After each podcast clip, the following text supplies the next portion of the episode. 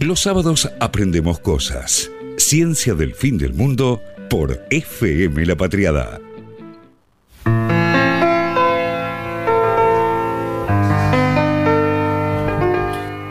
Ah, esta, esta cortina me hace muy feliz. Bien, sin tiempo, Sin tiempo. vamos a la columna de Edito porque nos va a matar. Ya, no, no, no, Porque aparte está muy Nos está entusiasmado. amenazando. Aparte, no sabemos de qué es. la- No sabemos de qué es. No sabemos de qué es. Yo Matemática y fútbol, dijo. Matemática y Bien. fútbol, algo Ah, no, pero rarísimo. espera, a ver, yo les hago una pregunta, muy sencilla. Sí. ¿Cuánto es, Juli, 38 más 38? 38 más 8, 8, 16, me llevo una, 76. Juan Manuel sí, Carballeda, también. ¿cuánto me es? llevo una. es muy- Sí, sí. Eh, ¿Cómo hacen las 76, por supuesto. Daniel González Maglio. 76, obvio. Bueno, los tres están equivocados. La ¿Cómo respuesta pasa? correcta es 75. No lo puedo creer. No. Voy a hablar con mi señor Bueno. Nelly eh, de Noemí. Mi Eh, Noemí en tercer grado. ¿Qué pasó? El ¿Vive? 3 de diciembre de 2015, en el salón de futsal de la AFA, se realizó la elección a presidente de la AFA. Y la, la elección con 75 electores salió 38 a 38. Pero no puede ser. Había Bueno. un voto de más. Vamos a ver la historia. Vamos a ver qué pasó. Porque no había un voto de ¿Y más. por qué Votaron tenía tan- 75 esa cara? personas. Vamos a ver. Sí. Bien, esta historia empieza el 30 de julio del 2014. ¿Qué pasó ese día? Falleció uno de los políticos y personas más poderosas e influyentes de la historia argentina y mundial, tal vez. Julio Humberto Grondona. que atendía en una ESO, ¿no? Tenía una ESO, su oficinita medio oscura. Él te mandaba a, a una ESO, creo que estaba en Avellaneda. Él es de, Ave- de y, Avellaneda de sí, y te- tenía, tenía una estación de servicio y él, o sea, hablabas con él en la estación de servicio. Ahí se arreglaban partidos, se arre- o sea, las cosas oscuras Bueno, no se sé, hablaba acá no ahí. estamos para denunciar porque yo no, hay ninguna prueba no, contra el esto es una compañero historia. Julio Humberto. Y tenía un, una Y además que ya en se paz murió. descanse. No vamos a hablar mal de los muertos. Y lo mal que, nos fue, que le Claro. fue a la AFA después de su muerte. y su anillo que además. decía. Todo pasa. Pero se lo sacó cuando falleció su pareja. Poco antes de fallecer él. ¡Ay, era un Al final era un tiernis. Ay, me partió el corazón esta historia. bueno, todo pasa menos esto. el lo amo. comité ejecutivo de la AFA, tras la muerte de Julio Humberto Grondona, decidió por unanimidad que Luis Segura, que en ese momento era presidente de Argentinos Juniors y que era la mano derecha de Grondona, eh, sea. eh, Interino. y aparte era el vicepresidente, digamos, de la Claro. AFA, sea, claro, cumpliera el mandato que quedaba de, de Grondona hasta eh, octubre del 2015, que bueno, finalmente terminó siendo hasta diciembre de 2015. eh, que siempre Grondona tenía una estrategia de que las elecciones a presidente de la AFA, las cuales ganó el 100% de las que se presentó, siempre, literalmente, em, sean apenitas el cambio de gobierno nacional. Porque eh, Ujú. eh, en esa Había época, que charlar. 2015, claro, en 2015 estaban las elecciones a presidente. Eh, bien, el 3 de diciembre de 2015, así es que iban a ser las elecciones Claro, ya para se había acabado el mandato de, de- Grondona y, y segura que lo estaba Perfecto. terminando. Y había dos candidatos. Sí. Por un lado estaba Luis Segura, que hasta ese momento era el presidente, como les decía, de Argentinos Juniors, el equipo de la paternal que tiene su cancha en Villamitre. Y que representaba, digamos, lo que quedaba del grondonismo. Si bien en, el, en la AFA no podías no ser grondonista, el único que tal vez no fue grondonista en algún momento fue Vila, que se autoproclamó presidente de la AFA con cero Ah, el, votos due- el dueño de, de América y de Independiente de Rivadavia, Mira. de Mendoza. Que no sé si vieron el video, vi, la vi, nieta vi, de Biden fue espectacular. subió un video con la camiseta de Independiente de Rivadavia Mendoza, es un equipo de la B. El Nacional. mundo, el mundo lo que más es es random. El mundo cuando se pone random yo de lo hecho, pero la publicidad es el diario 1, que es el de Mendoza de eh, Vila, o sea, loquísimo. Bueno, ¿Cómo llegó ahí? Segura representaba, como les digo, lo que quedaba más firme del grondonismo. Era como, digamos, él se presentaba con el candidato de la continuidad del grondonismo y tenía varios apoyos. Entre ellos, uno que se supo tiempo después, que si lo pensamos es bastante lógico, es el de Alberto Fernández, hincha de Hincha de Argentina. Argentinos Juniors, claro. Eh, y tenía una alianza sobre todo con Víctor Blanco, que entonces era presidente de Racing, que estaba haciendo una gestión bastante exitosa. Angelici, presidente de Boca y Boca. representante del macrismo en Boca. Hugo Moyano, de Independiente. O sea, ven que lo político acá está muy mezclado porque, bueno, Sí. eh, las aguas iban por otro lado. Presidente hasta la actualidad, pero que ya dijo que no se va a presentar de vuelta de Independiente. Y del otro, y también tenía el apoyo de un grupo que se empezaba a forjar, que se llamaba Ascenso Unido, y tenía, gusta, y tenía el liderazgo nombre. de un presidente que hasta poco tiempo antes era el eh, cuñado y mm, así aliado de Hugo Moyano, que era el presidente de Barraca Central, Chiquitapia, que empezaba mezclado, a pero ¿qué hacer es su, al- su construcción política representando este grupo de clubes del ascenso. Porque entre los 75 que votan estaban todos los equipos de primera, Sí. los de la B Nacional. ¿Cuántos son los de primera? eh, en ese momento, si no me equivoco, eran 30. Ok. Después estaban los de primera, los de la B Nacional y después 4 o 5 por cada categoría que se eligían a su vez en una asamblea de cada categoría. Oh, qué, qué rosca. ¿Por Sí, mucha, votan? mucha rosca. Bueno, eh, del lado de Tinelli, que llegaba así como la El renovación. otro con candidato. Como la renovación de, de- de- de la AFA. El Tinelli era vicepresidente de San Lorenzo de y Almagro. El presidente era Lamens. Lamens. Claro, Tinelli venía con una muy buena gestión porque San Lorenzo había pasado un muy mal momento antes de que, eh, de que llegue Tinelli. Eh, y cuando llega Tinelli salen campeones del torneo local y ganan por primera y única vez en su historia la Copa Libertadores, además de conseguir la ley que hace que San Lorenzo vuelva a Boedo, a cosa que todavía está en suspenso, pero que supuestamente está aprobado. Em, Tinelli tuvo una rosca espectacular para poder integrar el comité ejecutivo de la AFA y por eso poder presentarse a Claro, elecciones. vice- solo vice- Bueno, vicepresidente. eso no es un problema. O sea, te pueden elegir como una autoridad de AFA, no como votante, pero sí. O sea, el que votaba por San Lorenzo era Lamens, porque vota el presidente siempre. Ok. Pero. Pero Tinelli le habían dado un cargo para incorporarlo dentro del esquema de la AFA, que era el de vicepresidente tercero, que fue un cargo que se inventó para poder meterlo. Pero ¿qué pasa?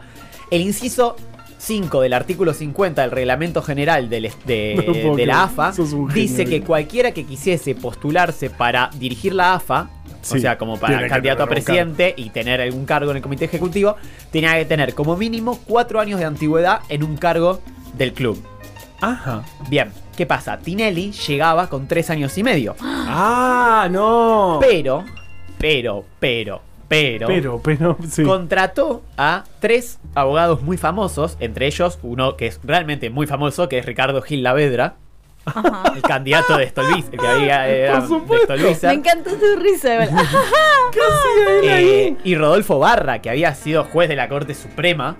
eh, y Qué lo que- qué- lo qué que hicieron- fue reinterpretar ese artículo por una coma que tenía el artículo que daba a entender que podían ser cuatro años sumando distintos periodos y se podía incorporar entonces el año que eh, Tinelli había sido presidente de la Comisión de Marketing de San Lorenzo No, entre puedo creer. 2008 y 2009. Obviamente, a ver, todos que... O sea, para destrabar la rosca hacía falta que Tinelli se pueda presentar, entonces encontraron la forma de reinterpretar la ley para que él se pueda presentar, Qué básicamente. lindo esa porque no la podían reunión. cambiar. Mira la coma. ¿Viste qué importantes son las comas? Vos que no te gustan para nada, no, No, las sabes poner. Yo- es que no, a mí me interesan mucho las comas. si fueses no abogado, tendrías que tener un juego Si de comas. Gil Lavedra, Tendrías que tener un juego de comas muy afilado. Bien. sí, es que no soy Y, bueno.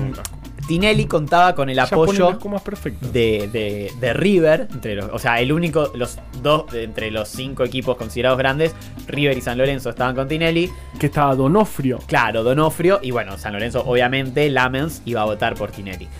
Eh, oh, aparecían. al día de la elección se llegó con un escenario donde los dos se daban por ganadores. Está realmente muy parejo. Cada uno llegó con algunos presidentes que supuestamente de los clubes que iban a votar, que supuestamente respondían a ellos, y algunos allegados más.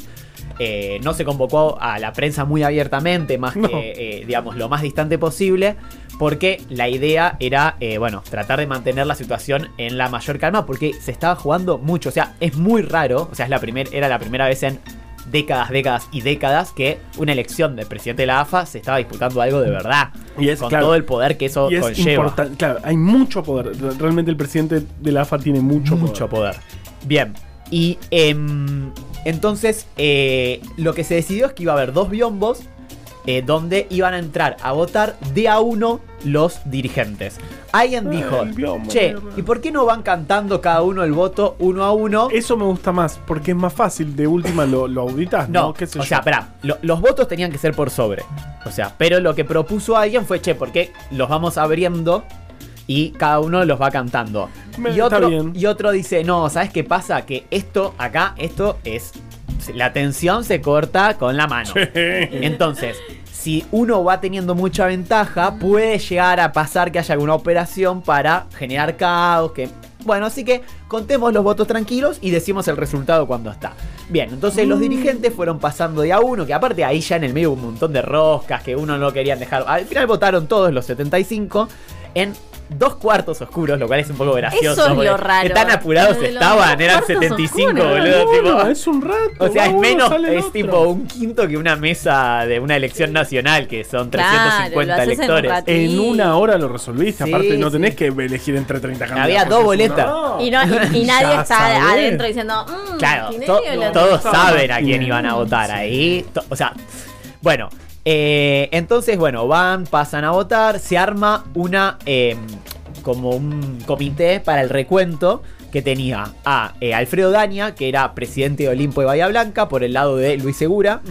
Pascual eh, Cayela, que era el presidente en ese momento de Estudiantes de La Plata, por el lado de, em, El de, Tinelli.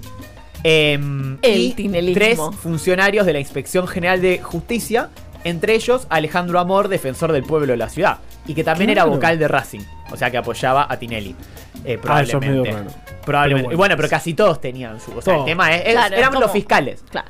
Eh, bien. Ah, Eh, entonces, eh, bueno, termina la, la elección, empiezan a contar los votos y ¿Pero qué día era esto? 3 de diciembre De 2014. 2015. 2015. O sea, ya, ya se había definido quién iba a ser el nuevo presidente Todavía de la no había pero no asumido Mauricio asumido porque justamente Grondona siempre tenía esta idea de que sea en el momento de la transición para poder negociar. claro. Eh, Vos recién llegaste. y yo los también, invito, por favor, a ver el video que está y se escucha lo que dicen.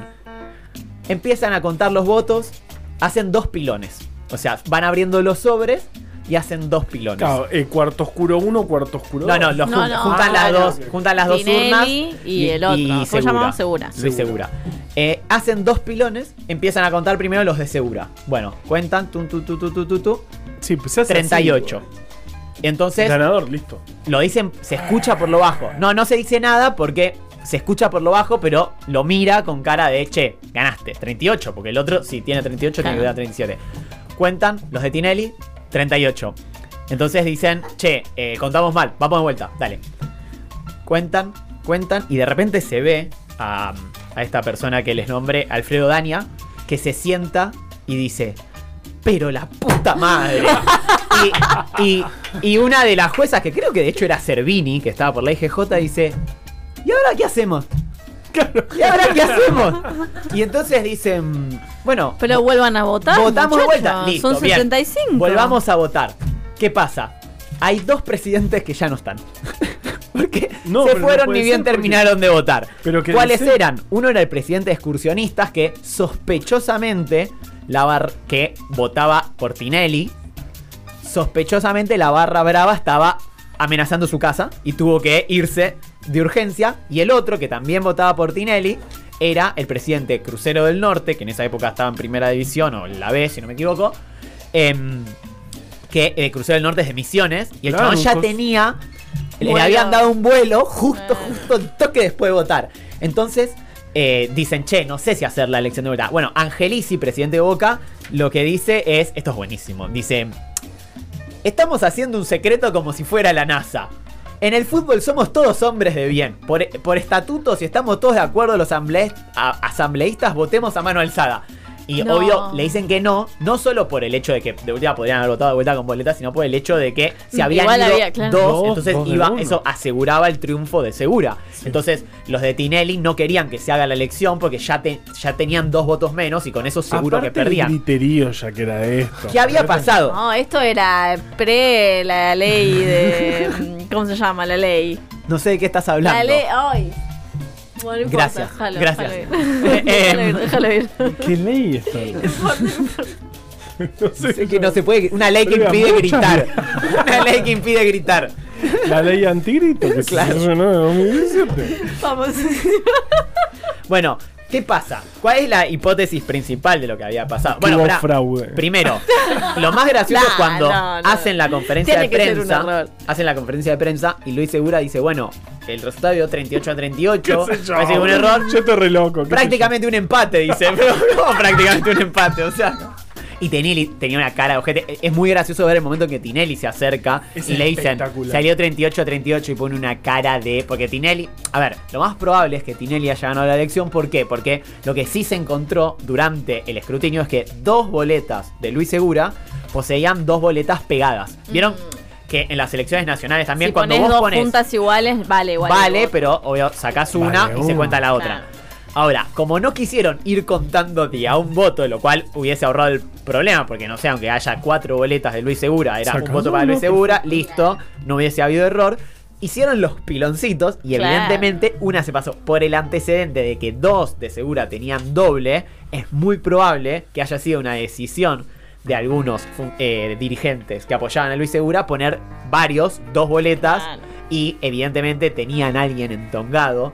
Claro, También puede haber sido el lado de Tinelli, pero por las caras y las situaciones de el Mirá. presidente excursionista y de que del otro lado sí se encontraron dos boletas pegadas, todo indica que la maniobra fue de ese lado, porque también el que siguió siendo presidente fue Luis Segura y finalmente el que ten- la AFA fue intervenida y el que terminó siendo presidente fue uno que apoyaba a Luis Segura, que es el actual presidente de la AFA, Chiquitapia. Mmm. Qué turbio.